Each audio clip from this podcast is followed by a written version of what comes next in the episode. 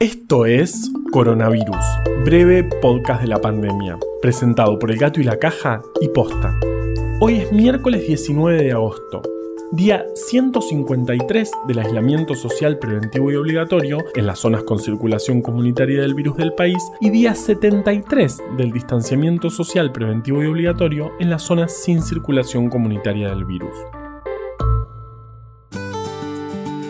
Como hoy amaneció muy fresco en el AMBA, decidimos darnos una tregua con la estufa eléctrica. Igual esto no va a quedar así, le dije. El verano va a terminar llegando y voy a ganar la pelea. Al menos por unos meses. Se ve que no se lo tomó a bien, porque cuando le dije eso me dio otra patada.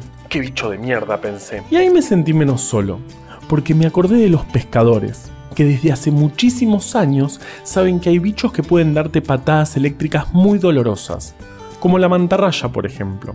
Recién a fines de 1700, los naturalistas contemplaron la posibilidad de que haya peces que realmente liberen electricidad. Al fin y al cabo, ya existían otras especies misteriosas que dan luz, como las luciérnagas o las medusas. Pero lo más interesante es que todo esto llevó al físico italiano Alessandro Volta, en 1800, a construir un pez eléctrico artificial. La parte del pez era lo que menos le importaba, lo que importaba era la parte eléctrica. ¿Cómo hacen estos animales para almacenar electricidad?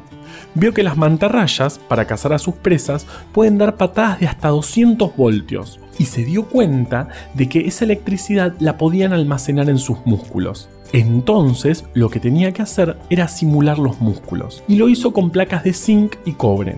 Así encontró una forma de guardar grandes cantidades de energía, Así nació la pila.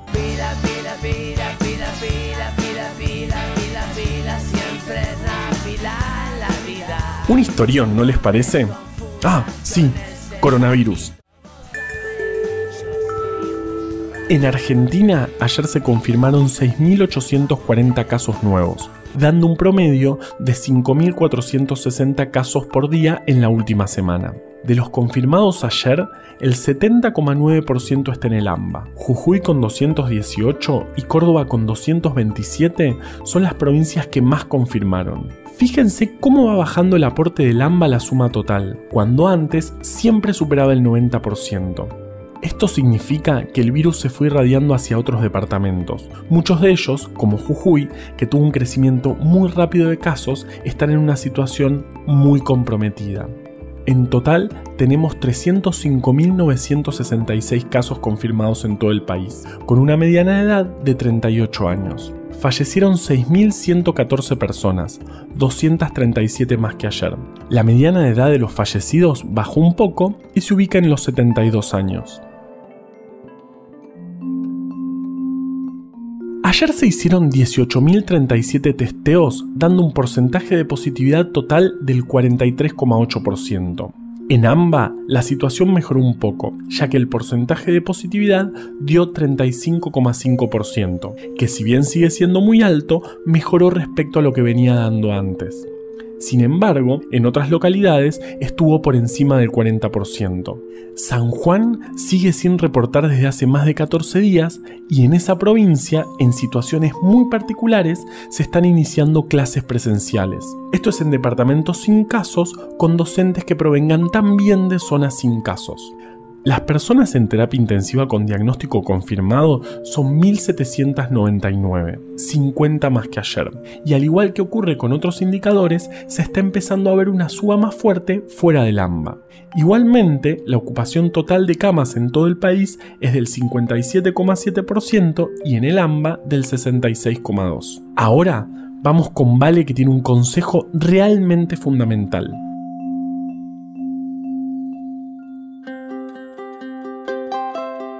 En los últimos reportes, vimos que la mayor parte de los contagios se están dando por reuniones sociales. Estamos todos con mucho cansancio y es lógico que queramos que termine ya. Pero que tengamos ganas de que todo haya pasado no significa que realmente estemos en ese punto. Evitemos las reuniones sociales. Pero si igual lo vas a hacer, intenta reducir el riesgo.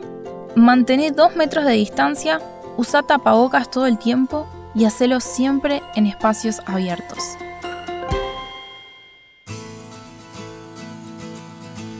Espero haberlos sorprendido con esto de que las pilas son uno de esos inventos que se basaron en los animales. Hay un montón de otros, más allá de los obvios como las alas de los aviones o las patas de rana. Les digo algunos.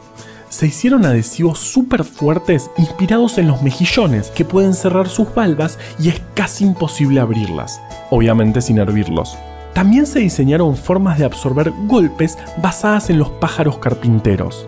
Y sí, se pasan la vida cabeceando árboles. Incluso este podcast está basado en un animal, la cacatúa ninfa, que puede vocalizar todo el día y no se calla, no se calla, no se calla, no se calla, no se calla, no se calla. Coronavirus, breve podcast de la pandemia, es una producción original del Gato y la Caja junto a Posta. Este podcast lo podemos hacer gracias a bancantes. Ayúdanos a bancar estas iniciativas en elgatoylacaja.com barra bancar. Si querés leer historias increíbles, conseguí breve atlas anecdótico de la ciencia en elgatoylacaja.com barra tienda. Yo soy Juan Manuel Carballeda. Valeria Sanabria te aconsejó desde el armario. Quédate en tu casa y nos escuchamos mañana. No se calla no se calla, no se calla, no se calla, no se calla, no se